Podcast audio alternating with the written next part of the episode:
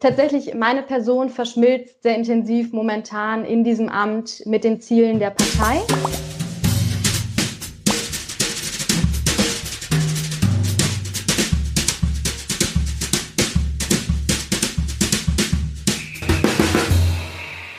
Hallo ihr Lieben, mein Name ist Angela De Giacomo. Ich bin die Initiatorin des Wundernova Frauen Sommer und Pinkfestes, welches dieses Jahr am 20. Juni eigentlich stattfinden sollte, aber jetzt ins nächste Jahr verschoben werden wird.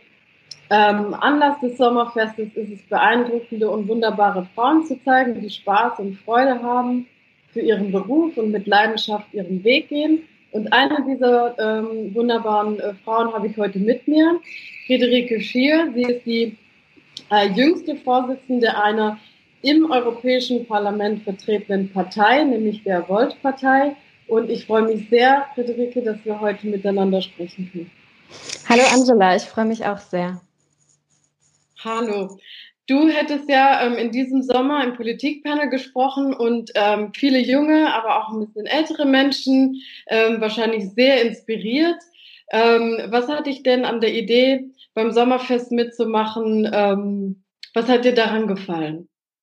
Ich bin tatsächlich einfach große Freundin von sämtlichen Orten, die öffentlichen Austausch intensiver ermöglichen. Und das wäre es ja geworden, denke ich mal. Mir hat auch extrem gut gefallen die Idee, ähm, diese verschiedenen, den verschiedenen Bereichen jeweils Bühnen zu geben. Also ein Politikpanel, eins eher auf, weiß ich nicht, Sport, eins eher auf Wirtschaft bezogen. Das fand ich ganz fantastisch. Und als wir telefoniert hatten vor einigen Wochen, ähm, hatte ich das Bild so vor Augen, wie auch so die, so die Abendsonnenstrahlen durch die ganzen Bäume schimmern und wir da alle gemeinsam sind. Und das äh, hat mir gut gefallen, ja. Ach, wie schön. Ja, wahrscheinlich wäre es so geworden. Jetzt können wir ja leider ähm, wegen Covid-19 keine so eine große Veranstaltung ähm, ausführen. Ähm, umso mehr freue ich mich, dass du Zeit hast für diesen Talk. Viele der ähm, Menschen, die äh, normalerweise zum Sommerfest kommen, die sind auch so zwischen 15 und 18 Jahre äh, alt. Und ähm, so weit weg bist du ja altersmäßig äh, nicht davon entfernt. Und trotzdem äh, finde ich das ja so wahnsinnig beeindruckend, was du alles schon ähm, auf die Beine gestellt hast. Wenn ich es richtig wiedergebe, hast du mit 17 Abitur gemacht und dann studiert und vielleicht willst du uns kurz sagen, äh, was du studiert hast und wie du ähm, sozusagen zur Volt-Partei gekommen bist und da so jung Vorsitzende wurdest. Super, super gerne. Wir nennen das bei Volt tatsächlich auch immer Story of Self. Also im Endeffekt eine kurze Erklärung dessen, wie man dahin gekommen ist, was man jetzt tut. Ich habe ganz genau mit 17 angefangen zu studieren in Berlin an der Freien Universität und zwar Sozial- und Kulturanthropologie.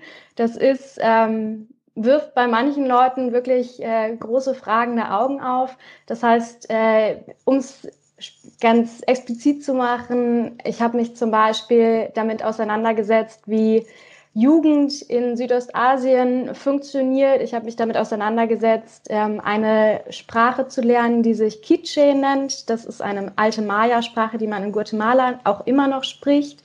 Ähm, und tatsächlich behandelte dieses Studium vor allem ja ethnologische, sehr weltgewandte Fragen, würde ich es einfach mal sagen. Genau, ich war schon immer relativ Politik interessiert, grundsätzlich gesellschaftspolitisch, geopolitisch interessiert und ähm, habe ein Auslandssemester gemacht, 2017 in Kopenhagen. Ähm, habe da auch einfach mein Anthropologiestudium fortgeführt und habe festgestellt, dass ich mich für Europa viel intensiver einsetzen möchte bin tatsächlich vor Ort äh, mit dem dänischen Sozialsystem ein bisschen aneinander geraten, sage ich immer. Äh, habe mich sehr intensiv mit der Unionsbürgerschaft auseinandergesetzt, die uns ja eigentlich allen zu eigen ist. Habe mich damit auseinandergesetzt, inwieweit die greift oder eben nicht greift. Und ähm, bin, nachdem ich zurück war, interessanterweise auf Volt gestoßen. Ich weiß tatsächlich nicht mehr hundertprozentig wie. Ich glaube, dass mein Vater mir im März 2018 einen Artikel geteilt hat aus der Süddeutschen und da über Volt berichtet wurde. Das ist, das ist meine These, aber ich kann sie nicht mehr hundertprozentig belegen. Das heißt, ich finde diesen Artikel leider seit Monaten nicht mehr. ähm, und dann bin ich tatsächlich mit absoluter Eigeninitiative, ohne dass irgendeine Person mit mir darüber gesprochen hat oder so, zum allerersten, wir nennen das Meet and Greet, in Berlin gegangen und habe mich da mit den Leuten so fantastisch unterhalten, ähm, habe gemerkt, dass das ziemlich gut passt und bin dann immer intensiver reingeslidet in die ganze Geschichte. Ähm, natürlich interessiert mich gleich brennend, wie dieses erste Treffen war und was du da erlebt hast. Aber bevor ich dich ähm, dazu frage, würde mich natürlich auch total interessieren, was ist da in Kopenhagen passiert? Also wenn du sagst, du bist da mit diesem, also du hast diesen Begriff Unionsbürgerschaft verwendet. Ähm, also was hast du da erlebt, dass du gesagt hast, also jetzt ähm, muss ich europäischer äh, nicht nur denken und mich fühlen, sondern auch politisch handeln? Ja, ähm, das ist tatsächlich ganz spannend und ich versuche das mal ein bisschen runterzubrechen, damit wir nicht den ganzen, äh, die ganze Stunde damit füllen. Und zwar ähm, diese Unionsbürgerschaft, die wir eigentlich alle, alle innehaben, alle in der EU äh, lebenden Bürgerinnen haben diese Unionsbürgerschaft inne, besagt, dass du in jedem Land, an jedem Ort der EU so leben können müsstest wie in deinem eigenen, also wo du herkommst im Endeffekt. Und das dänische Sozialsystem funktioniert so, dass alle eine CPR-Nummer heißt das, so eine Sozialnummer im Endeffekt, haben, die auch eigentlich wichtiger ist als der eigene Name. In dieser, mit dieser Nummer bist du ähm, ermächtigt, alle möglichen Sachen zu tun, die irgendwie fürs Leben notwendig sind. Du kannst, du brauchst diese Nummer, wenn du einen, eine, ba eine, ähm, einen Bankaccount ähm, ja, Bankkonto. Bankkonto, danke. Wenn du ein Bankkonto eröffnen willst, dann brauchst du diese Nummer. Du brauchst diese Nummer, um dich anzumelden, um zu arbeiten. Du brauchst diese Nummer, so wie deinen Namen eigentlich, ähm, brauchst du eben in Dänemark diese Nummer. Und dadurch, dass ich ja Erasmus-Studentin war, habe ich tatsächlich dadurch, dass ich nur fünf Monate da war und ähm, weil diese Nummer gekoppelt ist an deine Adresse, das heißt, du musst eine explizite ähm, Adresse, bei der du auch gemeldet werden kannst, vorzeigen, habe ich sie nicht bekommen. Und das hatte tatsächlich relativ schwerwiegende Auswirkungen auf mich und führte dazu, dass ich mich wirklich sozial exkludiert gefühlt habe. Ich konnte an den Hochschulsportkursen nicht teilnehmen, ich konnte keinen Nebenjob ausüben, ich konnte diese ganzen einen Studenten äh, umgebenden Lebenssituationen nicht so erfahren, wie, ich es hätte gekonnt, wenn ich diese Nummer gehabt hätte. Mhm. Und dann dachte ich mir und saß da in Kopenhagen, 40 Minuten mit einem Flugzeug äh, von Berlin entfernt und saß da und dachte mir, das kann doch nicht sein.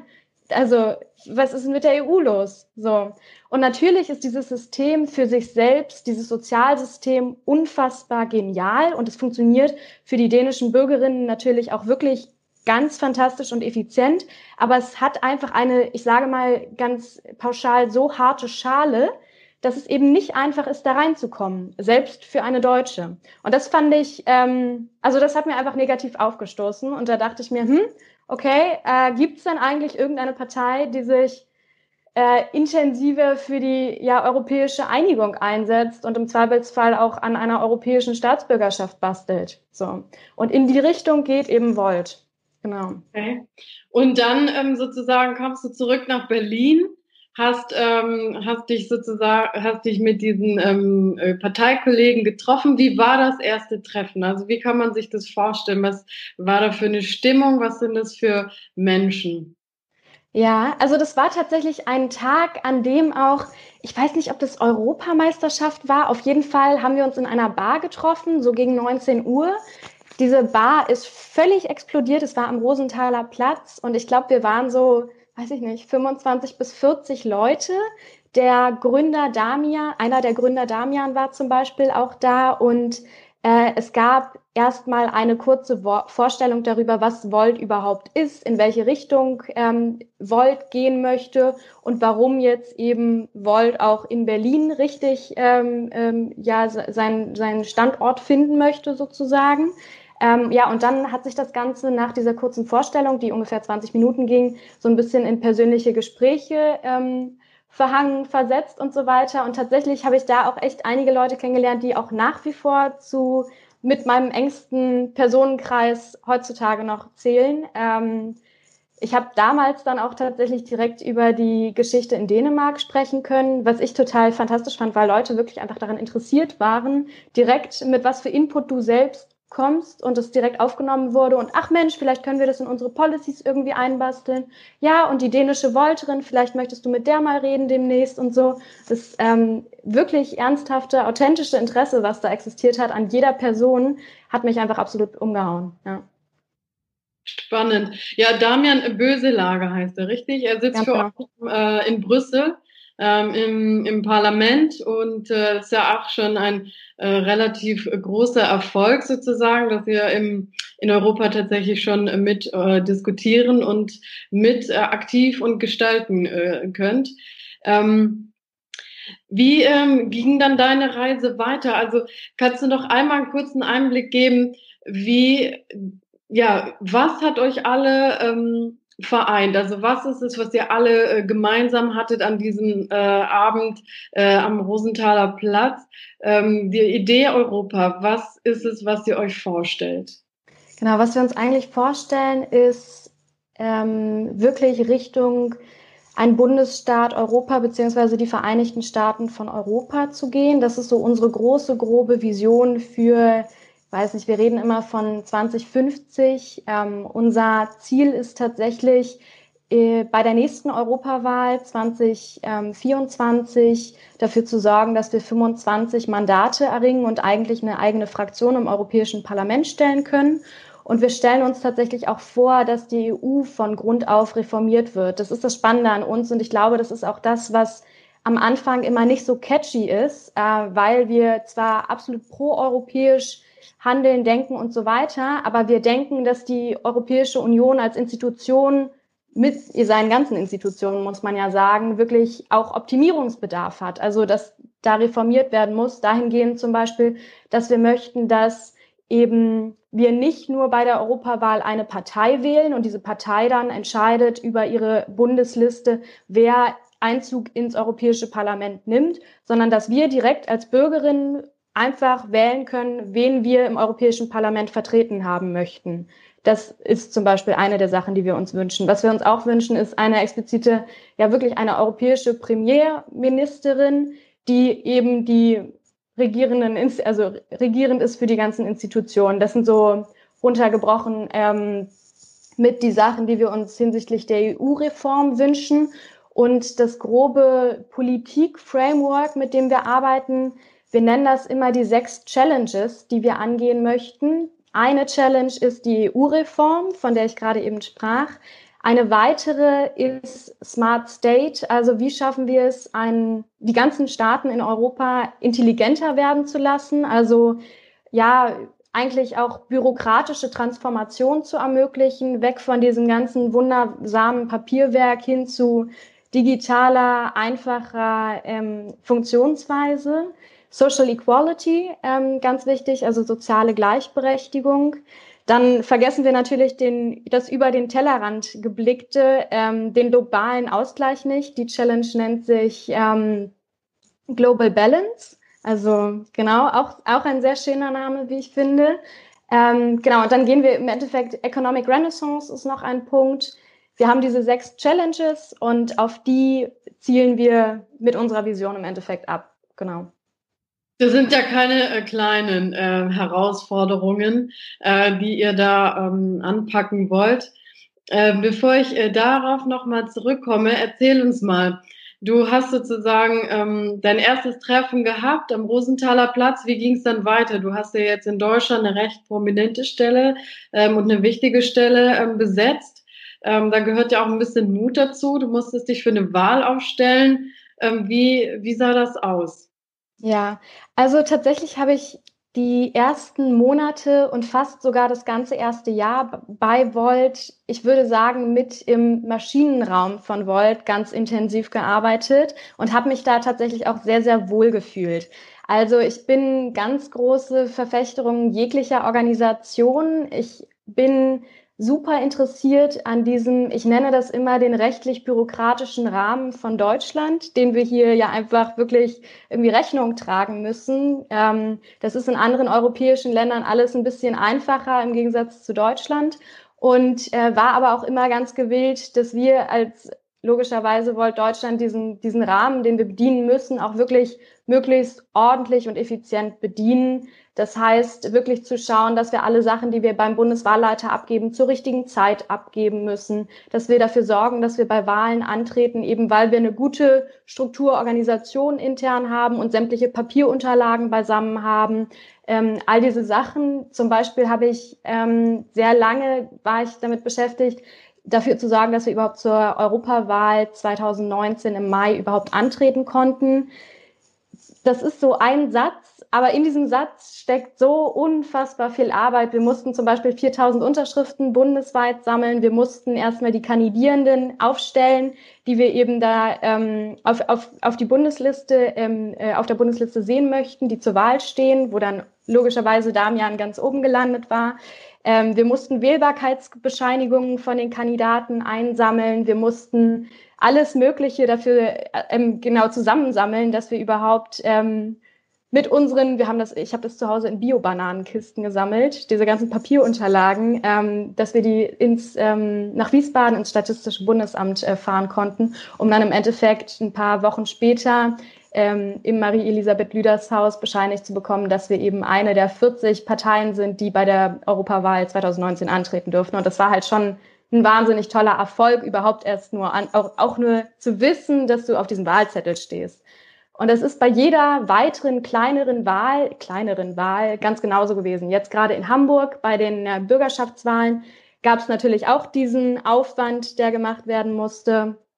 In äh, Bayern war das jetzt auch so bei den Kommunalwahlen. Für kleinere Parteien ist das wirklich nochmal ein ganz anderer Akt, bei einer Wahl anzutreten, als bei, also als für die bereits regierenden in den Parlamenten oder Regierungen vertretenen Parteien. Genau. Und ich selbst ähm, habe mich halt irgendwann als wir in Vorbereitung auf den zweiten richtig ordentlichen Parteitag in Leipzig waren, darum gekümmert, dass wir natürlich neue ja, ähm, Kandidierende haben, die zur Wahl sich stellen lassen für den Vorsitz. Und ich habe relativ zügig festgestellt, dass das gerade bei den Frauen nicht so einfach wird und habe mit unfassbar vielen Menschen telefoniert und habe versucht, sie zu, ja, nicht überreden, aber hey, du machst doch das und das und das alles schon bei uns. Könntest du dir nicht vorstellen, jetzt auch den Parteivorsitz zu übernehmen?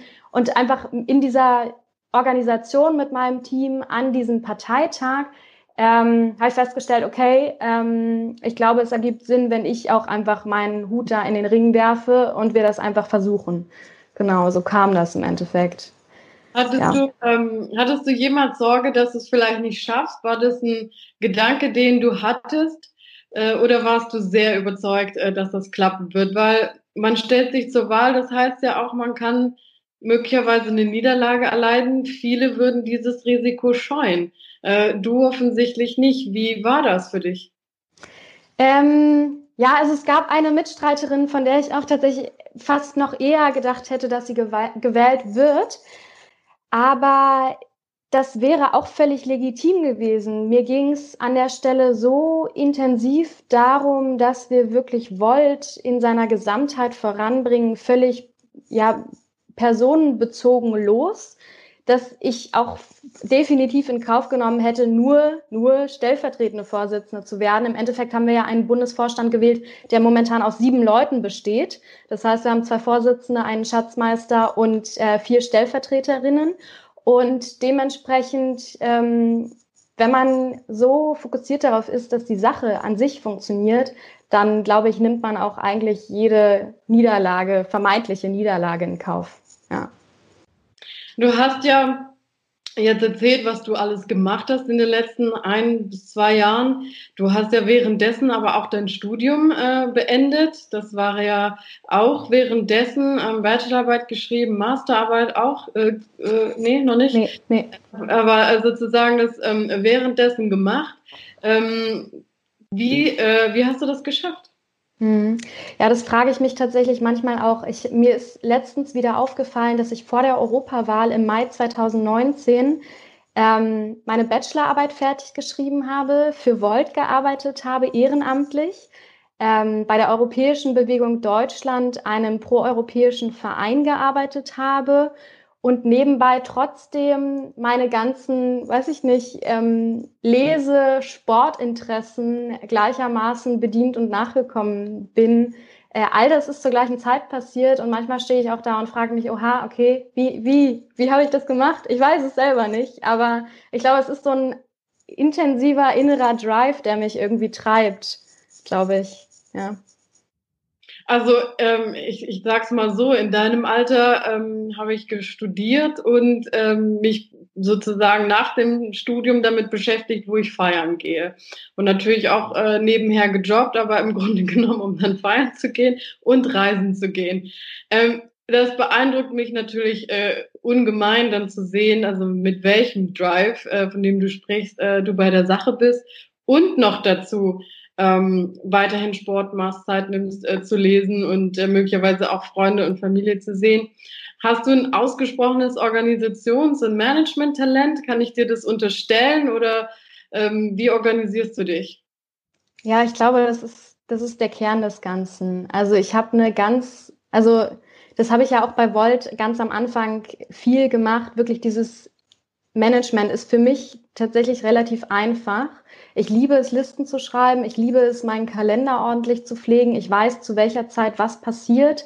Und ich bin auch, glaube ich, ich sage mal gesegnet damit, dass ich einfach auch sehr diszipliniert als Person bin. Das heißt, wenn ich einen Plan habe, dann verfolge ich den auch, weil ich ja weiß, wo ich hin möchte. Und dafür tue ich dann auch was. Und dementsprechend ähm, beides zusammen führt, glaube ich, dazu, dass man wirklich, ja, einfach mit einer effizienten Zeitnutzung auch eine ganze Menge schafft. Ja, das, das ist wohl der Kern, ja. Irre. Den Eindruck, es geht vielen ähm, jungen Menschen ähm, so wie dir, dass sie politisch aktiver werden wollen? Ich glaube tatsächlich schon. Also man sieht oder sah das ja auch ähm, an der Intensität, mit der Fridays for Future über uns gekommen ist. Absolut fantastisch. Das heißt, ähm, all diese Demonstrationen haben ja eine riesige Tragweite gehabt. Ich, ich denke das schon, dass, dass diese meine Generation oder auch die Generation danach und wahrscheinlich auch ein bisschen davor schon sehr oder viel politischer sind oder ist, als es ihnen unterstellt wird. Das denke ich schon, ja. Ich glaube nur, dass man sich oft fragt, ähm, und deswegen ist diese Bewegung, behaupte ich, auch so äh, erfolgreich. Fridays for Future ist ja im Endeffekt eine Bewegung, das ist ja keine Partei. Hm, ich weiß gar nicht, woran das liegt, dass Parteipolitik nicht mit so glücklichen Augen betrachtet wird, wie sie es betrachtet werden könnte. Wahrscheinlich, weil wirklich der ähm, Parteien und Politik grundsätzlich unterstellt wird, dass sie nicht transformationsfähig wäre. Das könnte ich mir gut vorstellen, dass junge Leute nicht unbedingt glauben, dass in der Politik da wirklich eine Gestaltungsmöglichkeit auch zukünftig ähm, besteht oder sie auch im Zweifelsfall nicht davon ausgehen, dass sie Mitspracherecht ordentlich hätten. Worin unterscheidest du denn Bewegung und Parteiarbeit? Hm. Also das ist das Interessante. Wir versuchen mit Volt eigentlich beides zu vereinen. Wir haben unsere europäische Dachorganisation, die sich immer als Movement bezeichnet. Und das trifft es, glaube ich, auch ganz gut, weil es ähm, europäisch wirklich noch mal ein bisschen schwieriger ist, Partei zu werden. Ähm, und wir möchten in Deutschland aber auch tatsächlich den Bewegungsansatz niemals verlieren. Also wir sehen das so, als dass natürlich irgendwelche Initiativen und Social Innovation Campaigns ähm, auch von uns nach wie vor die ganze Zeit vorangetrieben werden können. Ich glaube, dass das jetzt vor dem Hintergrund der vielen anstehenden Wahlen in Deutschland ein bisschen in den Hintergrund gerückt ist. Zur gleichen Zeit sammeln wir aber zum Beispiel auch ähm, eine, machen wir zum Beispiel momentan worldweit eine Kampagne, die sich Europe Cares nennt, wo wir äh, von vielen Unternehmen und Organisationen ähm, Masken sammeln, die wir im Endeffekt auf die griechischen Inseln schicken können, um da zu unterstützen. Das ist eine Initiative, die ich mit dem Bewegungsansatz unsererseits erklären würde. Und ja, ansonsten ähm, Parteiarbeit unterscheidet sich dahingehend, glaube ich, dass sie viel nachhaltiger in ihren Strukturen ist als ein, also Bewegungsarbeit sozusagen. Ja. Okay. Ja, ihr habt jetzt 70 bis 90 lokale Teams auch, ne? Ihr seid ja überall verteilt. Wie, wie schafft ihr das, ähm, auch als, äh, sage ich mal, überregionale Partei ähm, in Kontakt zu bleiben, euch auszutauschen, äh, jetzt wo man nicht reisen kann. Ähm, wie, wie macht ihr das? Das funktioniert erstaunlich einfach und ich glaube, dass wir auch wieder bei Corona gesehen haben oder den Auswirkungen von Corona. Äh, es hat sich für Volt und die Arbeit bei Volt tatsächlich extrem wenig geändert. Also wir waren vorher schon so digital aufgestellt, so viel in irgendwelchen Telefonaten, bundesweit, europaweit, dass wir überhaupt gar kein äh, Problem damit hatten, das umzuswitchen. Natürlich ist es für unsere lokalen Teams sehr schade, dass sie jetzt diese ähm, eingangs angesprochenen Meet and Greets momentan nicht ordentlich ähm, von, ja, also mh, mm, von, vonstatten lassen gehen können. Ähm, zur gleichen Zeit, mir ist letztens wieder aufgefallen, die Positionen auf der Bundesebene, die wir besetzt haben, sind an vier, fünf Stellen von Leuten besetzt, die ich im persönlichen Leben noch nie kennengelernt habe. Aber ich habe das Gefühl, dass ich die Leute so gut kenne, weil ich so viel mit ihnen so kommuniziere, telefonisch kommuniziere, schreibe und so weiter, dass das überhaupt gar keinen Unterschied macht. Also ich freue mich unheimlich darauf, mal wieder nach Corona so ein richtiges Volt-Event ähm, zu erleben. Und ich war jetzt auch ganz neidisch, dass die Teams in NRW in Vorbereitung auf die Kommunalwahlen ähm, Aufstellungsversammlungen hatten durften und dementsprechend sich selbst natürlich unter sämtlichen Hygienevorschriften eingehalten ähm, sehen konnten. Da war ich tatsächlich ein bisschen neidisch, ähm, weil ich ja den ganzen Tag mit meinem Rechner arbeite. Aber ich freue mich darauf, dass das bald irgendwie wieder möglich ist. Und eingeschränkt sind wir eigentlich ähm, dadurch, dass wir fort, also schon immer digital gearbeitet haben, tatsächlich nicht sonderlich. Ja. Erzähl mal ganz kurz, wie sieht denn so ein Tag bei dir aus? Wie kann man sich denn vorstellen oder so eine Woche bei dir? Was, was machst du? Also ich stehe meistens so gegen 7.30 Uhr auf. Ähm, am intensivsten, glaube ich, in der Woche ist immer mein Dienstag, weil um 7.30 Uhr direkt, da muss ich immer um 7 Uhr aufstehen, haben wir schon unseren Functional Lead Call, ein Telefonat, was ähm, sehr anstrengend ist, aber meine Woche auch immer ungemein bereichert, wo wir im Endeffekt einen richtigen Querschnitt erzeugen durch die ganze Organisation, ähm, durch die ganze Bundesebene, durch unsere ganzen funktionalen Bereiche sozusagen. Da machen wir im Endeffekt immer so einen Update-Call. Ähm, dann ist es so, dass ich pro Tag, ich würde sagen, ja, Höchstmaß sechs Stunden lang in Telefonaten hänge. Das ist äh, schon wirklich kräftezehrend vor dem Hintergrund, dass du natürlich jedes Mal in meiner Position jetzt auch in eine so unfassbare Tiefe, aber immer ein völlig verschiedenes, also anderes Thema muss, dass es wirklich, wenn du fünf, sechs Stunden in Telefonaten warst, einfach echt ausgelaugt fühlt man sich danach. Es ist kräftezehrend, ähm, weil du immer so tief rein musst, aber dann plötzlich ist 12 Uhr, ah, ich gehe ins nächste Telefonat und gehst richtig tief wieder in ein ganz anderes Thema rein. Und immer so schnell umzudenken, das ist schon äh, wirklich herausfordernd. Ich lese eigentlich jeden Tag Nachrichten, wann auch immer es irgendwie passt zwischen den Telefonaten. Also ich glaube, viel meiner Struktur geben diese ganzen Telefonate, die ich führe.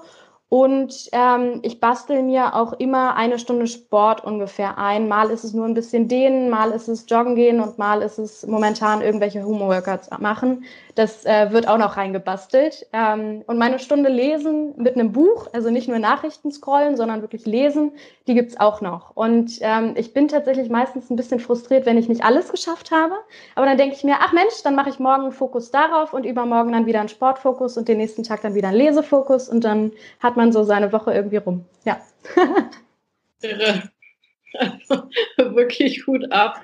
Ähm, sag mal, was mich ähm, fernab, sage ich mal, dieses äh, äh, Reinzoomen in den Tag angeht und das ist ja also sechs Stunden äh, Deep Talks äh, in, in, sag ich mal, solchen Telefonaten, das ist schon, äh, das ist schon irre. Ähm, äh, diese verschiedenen Teams, die ihr habt, diese verschiedenen Menschen, die zusammenkommen, was eint euch? Also was würdest du sagen, ist dein Menschenbild und dein Europabild? Ähm, und was ist äh, auch diese gemeinsame Vorstellung, die euch äh, antreibt, da ein neues oder anders gelagertes Europa zu haben? Ich glaube, das größte übergeordnete Leitbild an der Stelle ist wirklich die Idee, die wir alle teilen, dass wir das gemeinsam in Europa schaffen. Also uns eint der Gedanke, Europa gemeinsam zu gestalten und wirklich über Ländergrenzen hinweg wir glauben da alle dran, dass das möglich ist und zeigen uns tatsächlich eigentlich auch jeden Tag, dass das möglich ist. Äh, und in diesem Dienstagstelefonat finde ich es auch immer so fantastisch, fantastisch zu hören, dass die jeweiligen funktionalen Bereiche natürlich ihre ähm, ja, vertikale Achse sozusagen nach Europa ähm, auch die ganze Zeit pflegen und jeweils immer noch ein bisschen andere Kontakte haben, als zum Beispiel jetzt ich als Vorsitzende, die eher Kontakte hat mit den anderen Vorsitzenden. So, das heißt, ähm, wir arbeiten die ganze Zeit so, wie wir uns eigentlich die Europäische Union für später visionär auch selbst vorstellen. Also wir versuchen, ich, ich sehe uns manchmal wirklich wie so ein kleiner Modellversuch dessen, wie wir uns Europa vorstellen. Und ich glaube, dass wir alle so viel Spaß miteinander haben und sehen, dass das funktioniert, hält den ganzen Laden natürlich dann auch weiter am Laufen. Also das bringt dann einfach wirklich, ähm, bringt uns voran. Und ich glaube, wir sind auch alle sehr, mh, hm, ich weiß nicht, wir teilen viele Werte. Also ich steige dieses Telefonat oder steige in dieses Telefonat oft ein mit einer, wir nennen das Check-in-Frage. Das ist immer so äh, eine Frage, die ich mir morgens irgendwie ausdenke, jede Woche eine andere, ähm, zu der jeder 30 Sekunden hat, um das zu sagen, was er sagen möchte. Diese Woche zum Beispiel habe ich die Frage gestellt, was Sie während der Corona-Zeit gelernt haben. So, was hast du während der Corona-Zeit gerade gelernt in diesen letzten sechs Wochen, sieben Wochen? Ähm, und ich glaube, die Menge des Persönlichen sozusagen, die in unserer Arbeit auch die ganze Zeit mitschwingt, weil natürlich erfährst du auch ganz viel über die Leute ähm, und entwickelst fast schon freundschaftliche Verhältnisse. Ähm, das treibt uns, glaube ich, auch alle miteinander. Ja. Und könntest du uns einen Einblick ähm, darin geben, ähm, wie euer Europa anders aussehe als ähm, das Europa im Augenblick. Du hast ja ein Beispiel gegeben ähm, im Rahmen auch deiner äh, Erlebnisse in Kopenhagen, dass du gesagt hast, also es sollte schon äh, in allen Ländern so sein, dass äh, ähnliche Umstände vorherrschen, wie man sie im eigenen äh, Land hat. Im eigenen Land meine ich jetzt damit, wo man möglicherweise geboren ist und die Staatsbürgerschaft hat. Ähm, wie, wie sieht das aus? Wie kann ich mir das vorstellen? Wir sind ja doch sehr unterschiedlich. Ähm, das ist richtig, aber ich sehe das als überhaupt gar kein Problem. Also ich denke, ähm, was wir im Endeffekt möchten, ist, sich gegenseitig anzuschauen, was funktioniert in Spanien oder in Estland, was in Deutschland nicht so gut funktioniert, was wir aber einfach optim also was wir einfach übernehmen könnten. Ich behaupte immer, dass sich die Politik es sich da viel zu schwer macht, irgendwelche wilden großen Konzepte zu überlegen, während man an, in andere Länder gucken kann und schauen kann, wieso die Sachen dort funktionieren und bei uns nicht. Und ich glaube, dass ein gegenseitiges Lernen die ganze Zeit stattfinden sollte. Und meines Erachtens funktioniert dieser Best-Practice-Austausch in Europa bislang viel zu schlecht, ähm, weil alle eher in Richtung Richtung der nationalen Interessen gesteuert sind. Und definitiv, ja, in Deutschland sprechen auch die großen Parteien von europäischem Zusammenhalt hier und da. Äh, Fakt ist aber, dass wir permanent sehen, dass europäische Entscheidungen, also proeuropäische Entscheidungen nicht unbedingt zustande kommen, weil die Innenministerinnen der einzelnen Länder die ähm, die Ideen blockieren tatsächlich. Es ist nicht so, dass die EU als Institution blockiert, natürlich an ganz vielen Stellen auch dadurch, dass sie viel zu komplex funktioniert. Äh, Im Zweifelsfall ähm, für, für auch die EU zu erklären, ist ja völlig absurd. Da, da brauchst du zwei Tage für, bis du ganz genau erklärt hast, wie welche Fun Institution der EU funktioniert. Ähm, auch lernst du auch in Deutschland zum Beispiel nicht, frage ich mich auch, warum. Aber also außer du studierst es. Ähm, und tatsächlich ging es auch einfach darum, also von diesem nationalen Denken wegzukommen, sondern ein europäisches Denken zu integrieren in sämtliche Handlungen. Das passiert momentan nicht in Deutschland und es passiert auch nicht in irgendeinem anderen Land in der Europäischen Union. Und das ist, was wir grundlegend ändern möchten. Also habe ich dich so richtig verstanden, dass du sagst, also ihr würdet gerne ähm, untersuchen, wollen, was ähm, zum Beispiel im Bereich Digitalisierung oder im Bereich ähm, Bildung oder im Bereich Gesundheitswesen oder ich weiß nicht, vielleicht auch ähm, Rentenversicherung, alle diese Themen, äh, Datenschutz, ähm, Wirtschaft, äh, also äh, schauen, was funktioniert woanders ähm, in einem europäischen Land äh, gut und was könnte sozusagen in anderen Ländern übergreifend, äh, flächendeckend sozusagen angewandt werden. Jetzt hast du das Beispiel mit Estland äh, genannt. Was hat dir da gut gefallen? Also was ist dir da in Erinnerung geblieben, dass du Estland jetzt so hervorgetan hast? Ich glaube, Estland hat zum einen ein unfassbar gutes Schulsystem und zum anderen haben die einen hervorragenden, ähm, ja, sehr digitalisierten bürokratischen Apparat. Das heißt, sie haben ähm, nicht so viele Papierstapel, wie wir hier in Deutschland in unseren Bio-Bananenkisten sammeln müssen, damit wir zu einer Wahl antreten, sondern die haben im Zweifelsfall ein smarteres, im wahrsten Sinne, System.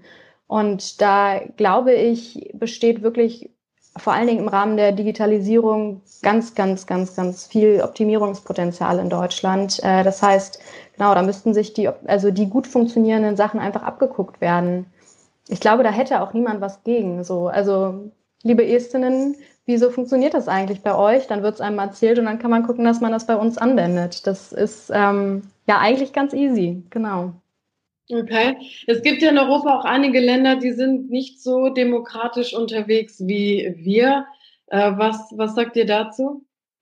Ja, das ist äh, bedauerlich. Ne? also es ist schwierig, natürlich. An der Stelle ähm, macht mir aber auch Mut, dass es Organisationen oder Bewegungen gibt, die in die, eben diesen Ländern auch dafür versuchen zu sorgen, ähm, dass das Ganze demokratischer wird und auch wirklich dagegen halten. Zum Beispiel, ähm, ähm, nee, mir, mir fällt der Begriff gerade nicht ein, aber Damian ist, arbeitet mit einer Ungarin zusammen, die tatsächlich auch ein tatsächlich relativ ähnliches, ähm, eine ähnliche Bewegung zu Volt in Ungarn gegründet hat, die aber leider noch nicht ähm, wirklich paneuropäisch funktioniert. Und mit der haben wir uns im Europäischen Parlament im Dezember ausgetauscht und zu sehen, dass es natürlich vor Ort auch Leute gibt, die daran arbeiten, ähm, eben zu einer demokratischeren äh, Gesellschaft zu kommen. Das macht einem Mut und macht uns natürlich auch Mut, ähm, als Volt in eben diesen Ländern uns auch zu bauen was im Zweifelsfall oft nicht so einfach ist, weil du kannst nicht so einfach expandieren. Also es ist mh, mm, meistens, wenn ein Land neu startet sozusagen von Volt, dann passiert es darüber, dass irgendjemand von uns explizite Kontakte hat also irgendwelche Freundinnen, Freunde, Freunde, die Freundinnen, äh, die irgendwo wohnen und äh, hey, wie sieht's denn aus? Du machst jetzt da ein Auslandssemester, kannst du dir vorstellen, so ein, ein sogenanntes Meet and Greet dort äh, zu veranstalten? Ähm, so passiert das meistens, genau. Wir sind noch nicht überall, aber tatsächlich in den meisten europäischen Ländern. Genau. Du hast angedeutet, Europa wird nicht gelehrt. Ich nehme an, an Schulen. Ähm, warum stößt dir das negativ auf? Weil man genau daran sieht, dass eben der europäische Gedanke nicht im Vordergrund steht, sondern der nationale. Das heißt, wir oder ich habe in der neunten Klasse sehr ja, intensiv gelernt, wie das äh, politische System in Deutschland funktioniert. Und das ist auch super gut und wichtig und fantastisch, dass es schon in der neunten Klasse ähm, gelehrt wurde. Aber in der zehnten frage ich mich dann eben, warum nicht ähm, die Europäische Union gelernt wird. Ähm, da finde ich keine Erklärung für tatsächlich, ja. Und warum denkst du, ist das so wichtig? Ich glaube, wenn du verstanden hast, wie Politik in einem bestimmten Bereich funktioniert, dann bist du gewillter mitzumachen. Und solange du die EU einfach nur als irgendwie irgendwo vorhandenes ähm, Wunderwerk betrachtest, mit dem du dich im Zweifelsfall noch nie richtig auseinandergesetzt hast, dann ist es ja für dich nicht greifbar. Dann fühlst du dich auch nicht gewillt oder dann bist du nicht gewillt und fühlst dich auch nicht dazu ermächtigt, äh, dich zu beteiligen. Und das ist, denke ich, ähm, was geändert werden könnte. Und äh, warum denkst du, ist Europa insgesamt so wichtig und sollte ähm, uns allen mehr im, äh, im Bewusstsein äh, sein?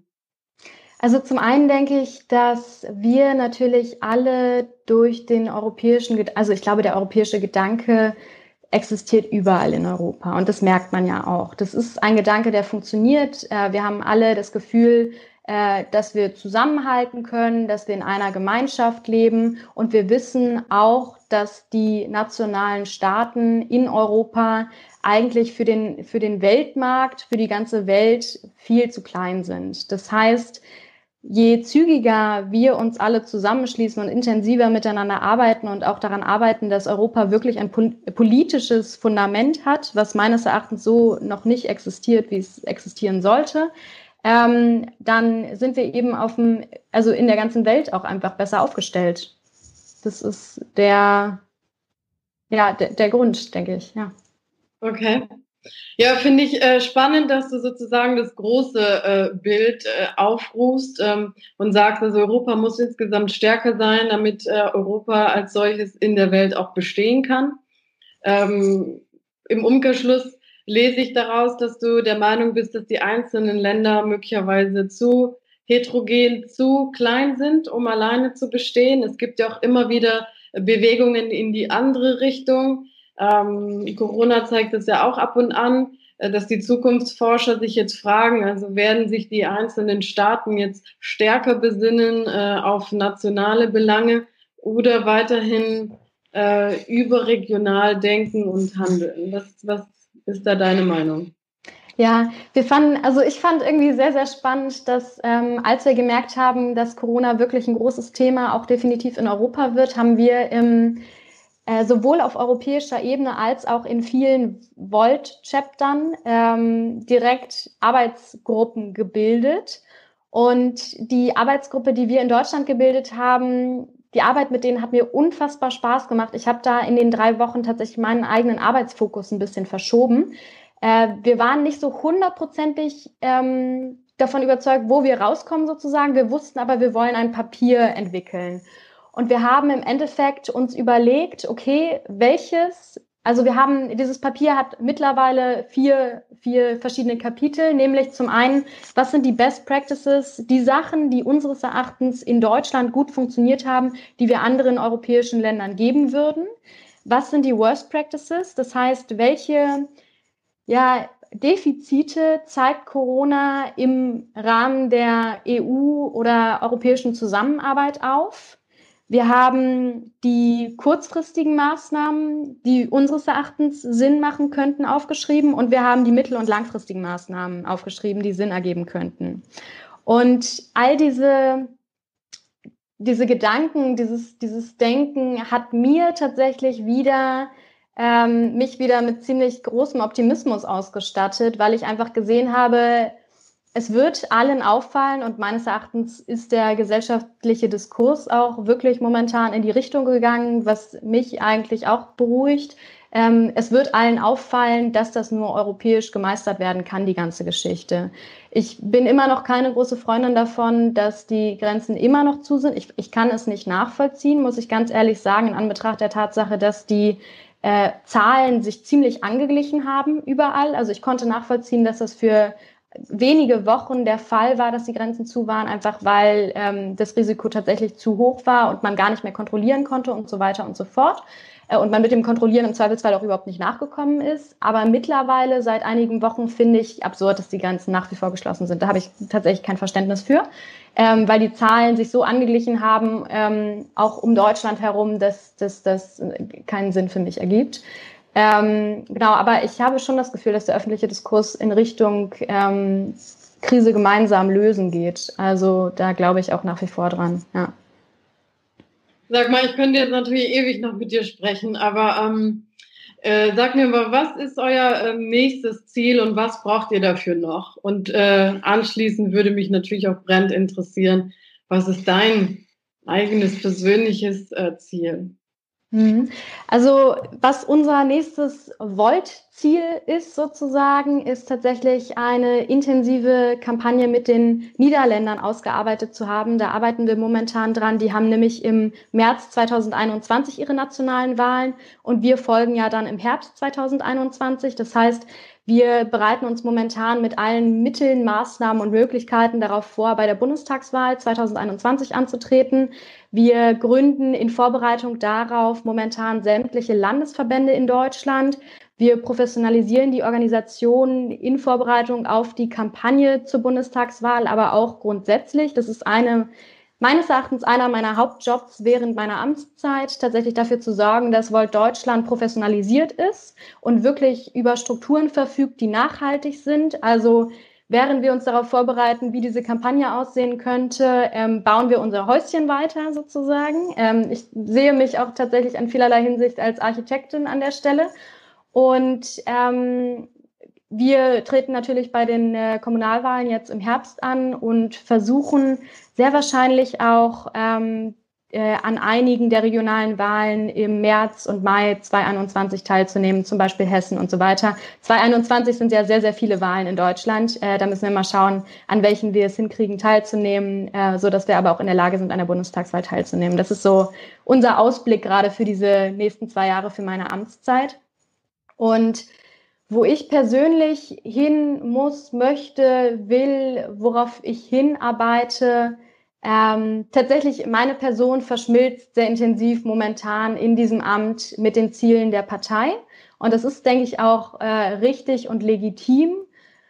Ähm, ich glaube, ich werde danach definitiv weiter meine Ausbildung fokussieren. Momentan mache ich auch einen Online-Kurs bei Harvard, ähm, der mich persönlich weiterbringt. Der beschäftigt sich mit Leadership also ähm, das, was ich da lerne, flechte ich auch täglich in meine Parteiarbeit ein. Die macht mir aber auch wirklich so großen Spaß, dass wirklich für mich völlig legitim ist, dass die Ziele der Partei auch momentan meine eigenen sind. Ja, genau. Was lernst du da gerade in deinem Harvard-Kurs zum Thema Leadership, was du nicht ohnehin schon praktizierst? Äh, der beschäftigt sich vor allen Dingen mit einer Methode, die sich Community Organizing äh, nennt. Äh, das, der ist gelehrt von Marshall Ganz, der während der Obama-Kampagne wirklich einen entscheidenden Faktor gespielt hat. Und ich denke, ich lerne vor allen Dingen die Relevanz von persönlichen Beziehungen, während man arbeitet, äh, wirklich nochmal ganz anders äh, kennen. Ich glaube, das ist das Größte, was ich da gerade mitnehme. Genau, ja. Und was braucht ihr noch für eure Ziele in 2021? Wir brauchen tatsächlich eine ganze Menge Geld. Ja, das ist wohl ähm, der entscheidende Faktor, ähm, an dem wir momentan auch arbeiten, eine ordentliche Fundraising-Kampagne nochmal aufzusetzen, weil ich gewillt bin, ähm, wirklich nicht nur noch drei Fulltimer zu haben, sondern ein paar mehr. Das heißt, äh, wir überlegen uns natürlich auch sehr intensiv, wie wir es schaffen können, im Herbst 2020 weitere Leute einzustellen, die eben auch ja für die Professionalisierung des deutschen Chapters äh, sorgen. Ganz genau. Okay. Also an alle Zuschauer hier der Appell, sich das zu überlegen, ähm, ob das eine Partei ist, die sich finanziell zu unterstützen lohnt. Ähm, ich bin ganz beeindruckt von deiner Power und äh, deinem Elan und ähm, es macht einfach total Freude zuzuhören. Ähm, es hört sich alles so frisch und äh, aber auch aggressiv an, in der richtigen ähm, ja, also so aggressiv ist vielleicht nicht das richtige Wort, aber so kampfeslustig und äh, ich finde das äh, sehr erfrischend und dynamisch. Ähm, Vielen Dank. Toi, toi, toi. Ich hoffe, ähm, wir sehen uns ähm, bald äh, hier in Berlin und ähm, ja, ich bedanke mich sehr für deine Zeit und wünsche dir alles Gute. Ich danke dir, liebe Angela. Es hat mir sehr viel Spaß gemacht. Bis bald. Bis bald. Ciao, ciao.